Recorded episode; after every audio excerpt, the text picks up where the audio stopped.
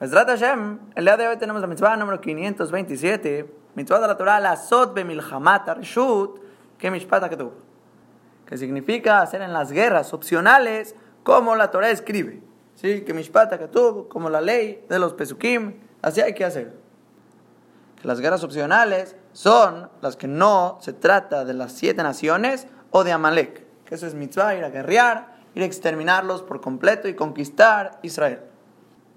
Pero hay otras situaciones, que hay otros pueblos que quieren guerrear contra Israel, hacen problemas, no nos dejan servir a Boreolam, y por lo tanto hay que hacer la guerra con ellos. Pero antes de hacer cualquier movimiento de guerra, dice el Pasuk en Nebarim Prekhav, Pasuk Yud, Kitikra Belirle y la Gemalea, cuando te acerques a cierta ciudad para pelear con ella, hacer guerra, Bekarata Elea le Shalom. Primero hay que llamar sobre ella paz, hay que tratar de hacer un tratado de paz. Y si no aceptan, ok, ahí se empezaría la guerra y vamos a destruir esta nación que no quiere hacernos caso o hacer la paz con nosotros. Ahora el Minhat trae el nombre del Rambam las condiciones del tratado de paz que se hacía con los Goim. Y antes de las condiciones, es bueno aclarar que el Rambam que estamos citando discute con el Jinuch sobre cuándo aplica este tratado de paz. Porque el Jinuch, ya dijimos, sostiene que toda esta mitzvah del procedimiento que dice aquí los Pesukim es solo las guerras opcionales, no las guerras de mitzvah. Pero este Rambam sostiene incluso guerras de mitzvah como los siete pueblos o Amalek. Primero se trata de hacer la paz y ya si no quieren, empieza la guerra y los asesinamos. Ahora, ¿cuál es este tratado de paz? Se les pide a esta nación que tienen que recibir sobre ellos siete mitzvot Noach. Hay que recibir las siete mitzvot. Además de eso, tienen que recibir sobre ellos impuestos, pagarle a Israel. Israel manda, ustedes pagan impuestos, tanto de una manera física como monetariamente, y además van a ser esclavos. Ese era el tratado que se le ofrecía a todo pueblo según el Rambam, o en Milhemet Reshut según el Jinuch, y se aceptaban muy bien, ya no tenías que matarlos y tenías ahorita esclavos nuevos cumpliendo siete mitzvot veneno.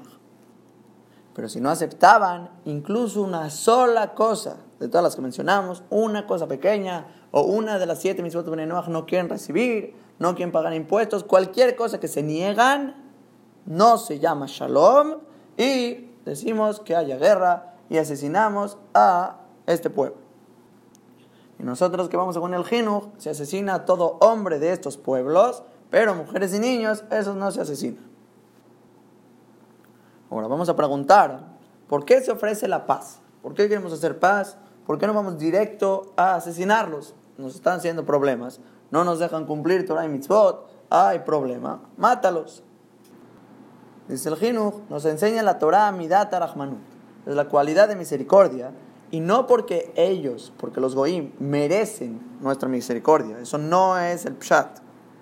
Sino que la Torah por nosotros mismos, para no dañarnos a nuestras acciones, a nuestra crueldad, a nuestros sentimientos, quiere la Torah que nos conduzcamos con Gesed y Rahamim, con Darkenoyam.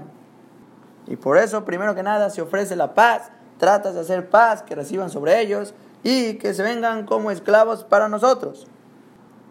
Y además dice el Jinuch, ganamos mucho si son nuestros esclavos, nos dan impuestos, nos ayudan a nuestras tareas, podemos ocuparnos más en Abodat Hashem todo el tiempo. Y por eso Lejatjila no vamos directamente a asesinarlos, primero ofrecemos paz. Ahora, pero el segundo punto que estaba pensando es una idea, una idea muy hazak. Que dijimos que si estos goim se niegan a recibir sobre ellos las siete misot benenoach y ser esclavos e impuestos, si se niegan a estas condiciones, aunque reciban sobre ellos todo, a excepción de una sola mitzvah o una sola condición que les ponga Israel con ellos, guerra. No se llama esto paz, hacemos guerra. Y si lo pensamos bien, la Torah nos está definiendo el shalom.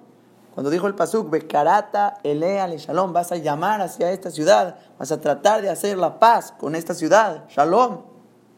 Dice aquí la Torah, no se llama Shalom si no reciben una sola mitzvah.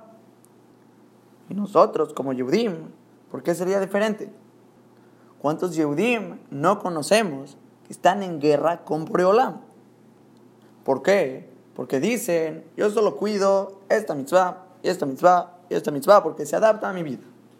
Estoy cómodo, así recibo pago, así me apego un poco a Boreolam y no tengo que hacer toda la Torah.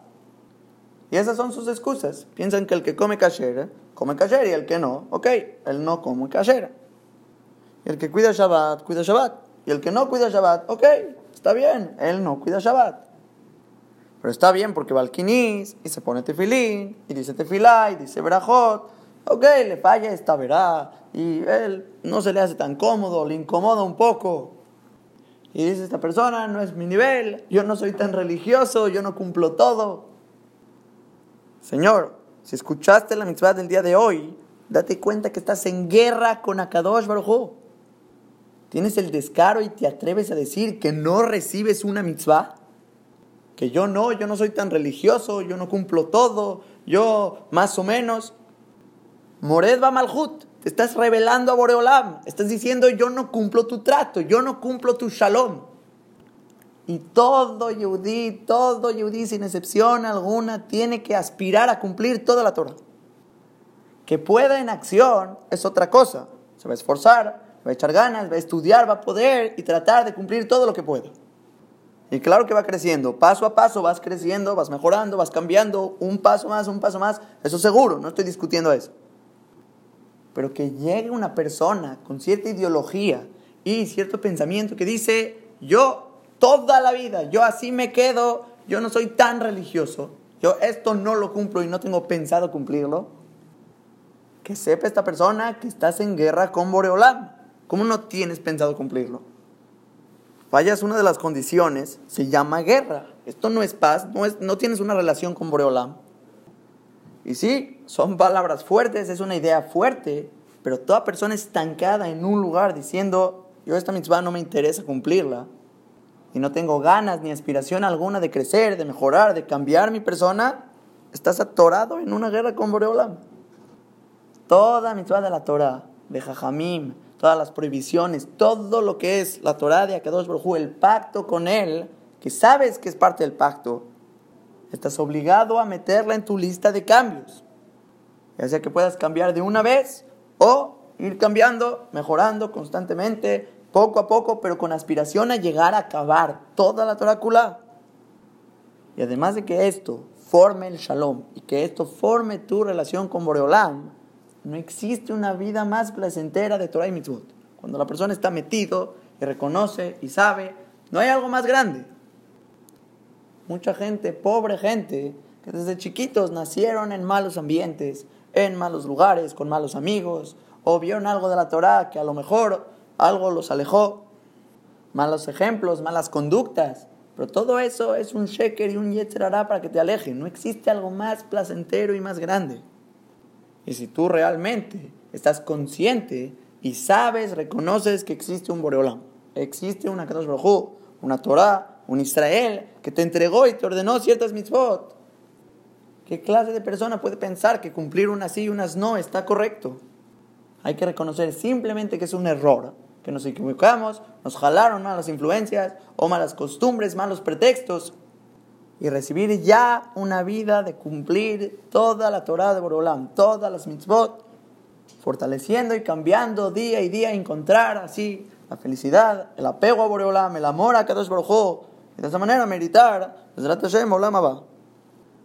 Este es el fundamento, Pashut, que sale de la mitzvah. Si no reciben todas las condiciones los goim, no se llama shalom. Igualmente nosotros, no se llama Shalom con Boreolam, el que reniega las mitzvot.